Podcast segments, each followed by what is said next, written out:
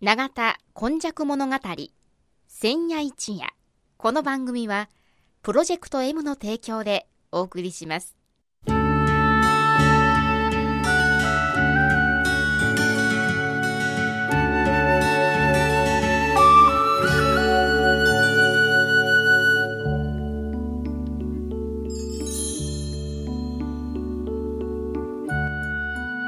神戸は港があることで多様性のある町となりました。しかしその港というのは神戸港だけを指しているのではありません。山から海へと注ぎ込む川のある地域には素晴らしい砂間が広がり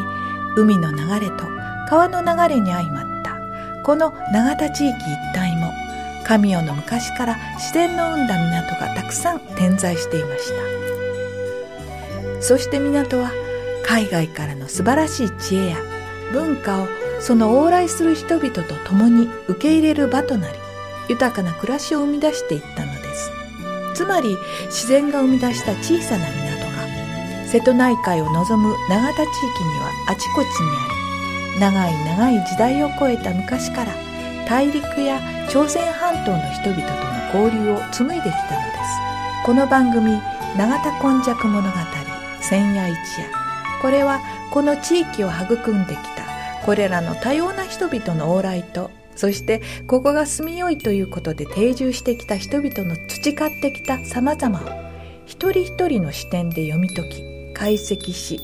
永田の多様性これがこれからの時代の大きな力になるという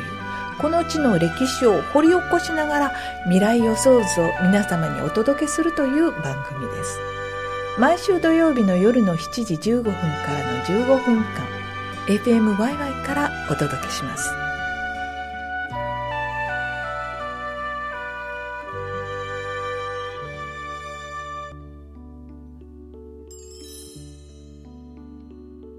皆様今日もこの番組の時間がやってまいりました。司会進行はいつものように FMYY キムチ焼き、そして89夜、今夜はこの方です。長田に住んで70年、和田寛治と申します。はい。和田寛さん。はい。今日はどういうお話でし今日ょうか？はね、生命説の中華偽装というお話ね。あの、春分の話はいはいはいしましたけども、春の分け分けるって書きますけどね、それの春分の後のね、あの、季節は生命節っていうね、晴れ渡った空にね、地上に目をやるとたくさんの花が咲ききそうというようなね、ほ春分よりももっとなんか楽しげな、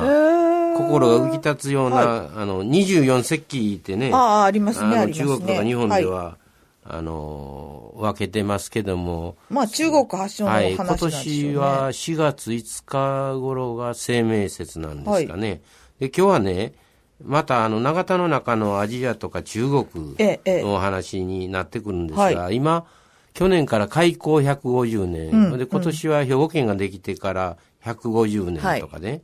外国人がやってきて、えあの、いろんな、ん。あの、変化がありました、いうことで、まあ、あの、神戸では旧居留地とか、はいはい。北野の界隈の、えあの、ところとかね、はい。あの、外国人墓地とかが有名ですけど、ええ。ちょうどね、あの、山本通りというか、北野町のよ上に、うんうん。あの、神戸移住センターとかなんかありますね。はいこの前も行ってきたんですけどね、はい。そこにいろいろ、あの、開港時のはい。写真とか絵が、開港って港を開いた時？港が開いた時の、あの、絵が載ってるんですね。はあ。その中に、北の町から降りていった海岸の、まあ今言ってるメリケンパークのはいはいはい。あたりに、あの、外国の館が立ってる偉人館と言われるのが立ってたり、あの、外国の方がいろいろおられる中にね、中中国の、まあ、秦ですね、はいその時は。秦の方の絵もぎょうさん描かれてるんですよね。あーそれ多いですよねはい我々がね、あの、忘れがちなんは、あの、異国情緒とか、言うた時に北野のうんうん。西洋系の人ばっかり、なんかあの、コスモポリタンっていうと、あの、背の高、はい。い目の青い、はい。えー西洋人がこう、カッポしてるっていう。だけど、その時に西洋人についてきてお料理したり、まあ、あの、散髪屋さんになったえり、なんか、三つのは、ああの、刀とかハハサミ。サミとかですね。はい、洋服屋さんになったりはい、ええ。されるんですけどもね、その方たちの活躍も、まあ、あの、清とか中国というのは、あの、まあ、鎖国という、言われてるような時代にも、ここはありましたから、そね。それは、はい。あの、あまり、あの、珍しくはなかったと思うんですけども、やはりたくさんの方が来られたと。まあ、特に西洋人についてきた人たちっていうのが、えー、トアロードとかね、その辺にたくさん住んでらっしゃる。だから今、お我々ごっつ恩恵を受けてて、はいあの、中華料理とか、それが、ものすごい神戸では美味しいというのは、ね。台湾系なの？どこ系なの？っていう。そう、そういう人たちがね、あの、残ってくれた。ええまあ、神戸がええと言って残ってくれた。そうですよね。僕、はいだけども、ずっと150年、うんあの、経つわけですから、お亡くなりになった人もおると。あ。そりゃそうで、一です世とか二世では、の方はね、大陸から、あるいは台湾から出てきてこられて、日本よりは、お国に帰りたいなと思いながら亡くなった方もおられて、やっぱりお墓がん。あって、中華偽装というのがはい。あ,、あるんですね。で、中華偽装って中華というか、こうと、それから義士の義、それから、あの、荘園の荘、はいはい。あの、おいお家のことですけど、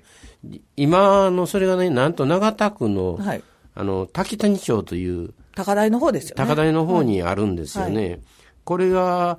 あまた、あの、あの、この前朝鮮半島の出身の方のお話しましたけども、中国との長田、なんか一点にアジアは長田が引き受け取ると、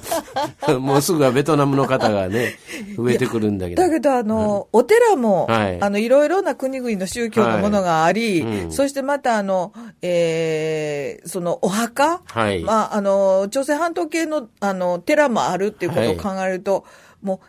来てから生きて、亡くなるまでそうそう、長田にいらっしゃる方多いということですよね。そうですね。あのー中華の場合は、あのー埋めて土葬にしてしまうとか、土地に返すという発想があるから、必ずしも日本の土地に埋めていただくのは、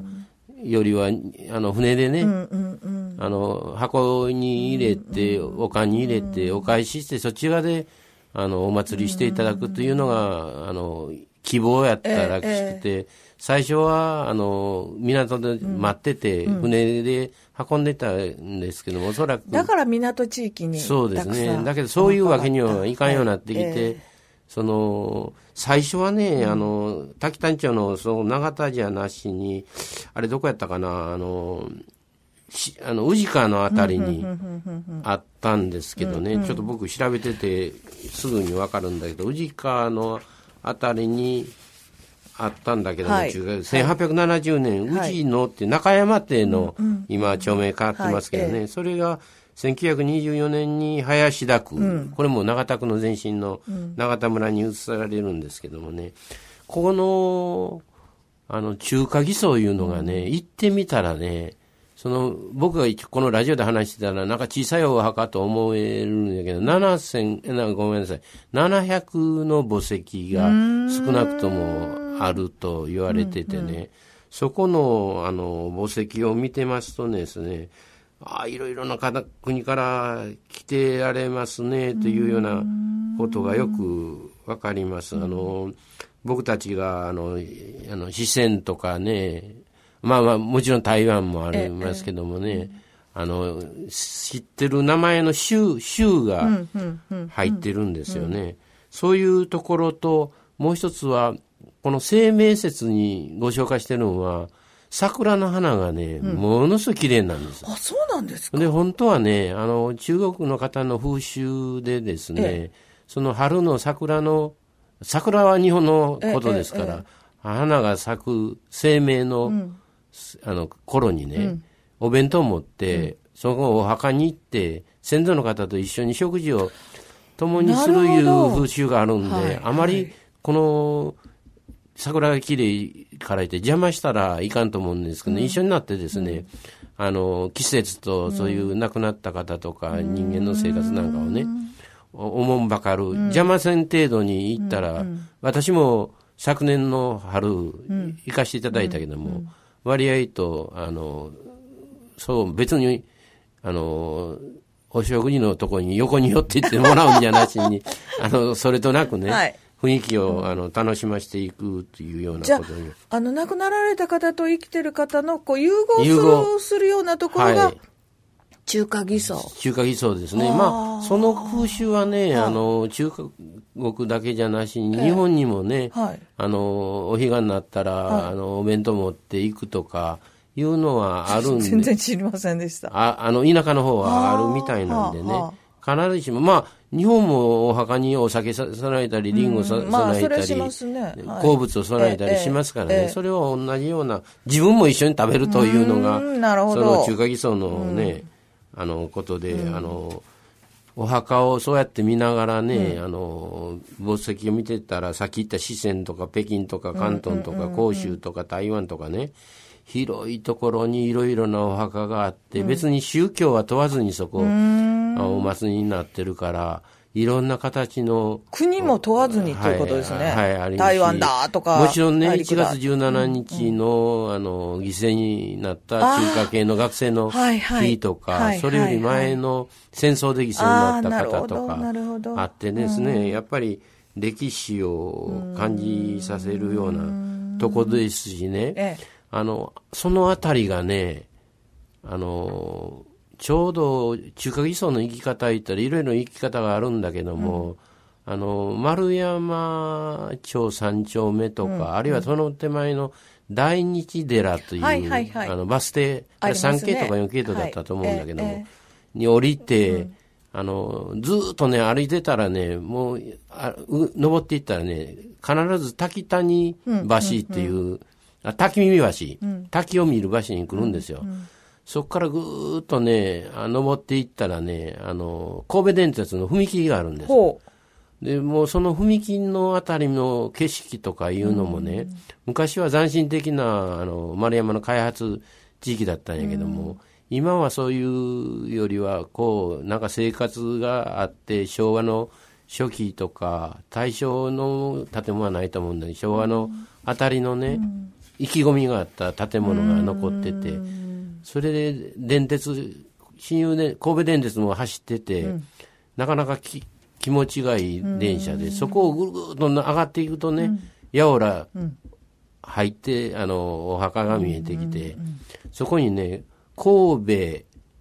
大阪のやつを取って、新と大阪の藩、審判中華偽装って書いてあるんですよ。そうなんですか？うん。で、私、阪神タイガースってありますけどね、みんないつも阪神、阪神って。大阪が先ですよね。先やけどね、神戸はね、審判になってるから、それの方が好きやなと思って。なるほど。慣れてないから審判ってのは何やろな思うけども、はい。神戸と阪神、あの、大阪の人たちの中華偽装ですって言われて、桜のし下でね、先祖をあの思ってですね、そういう、あの、まあ、またそこから海見たら、素晴らしい素晴らしい景色ねが見えますね。はいあの、絶好のポイントでね、そうですね。あの、北野町ばっかり、あるいは外国人墓地ばっかり言わんと、はい中華のの人たちの墓地にもね、あの、思いを馳せていただいて、ね。海をこのようにしてみるかというヒントを得てもらったらいいなとはい。思いますはいね。東アジアとの本当に古くからの強いつながりを持っているという長田を実感していただき、またですね、海を渡ってきた仲間たち、はいその人たちがやっぱり国を思うというようなところにお墓があるというのも何かいろんなことを考えるようなお話でした。えー今回のこのお話、長田に住んで70年、和田勘でした。では来週もまたお目にかかりたいと思います。この番組はプロジェクト M の提供でお送りしました土地が揺れ人が揺れ空も揺れ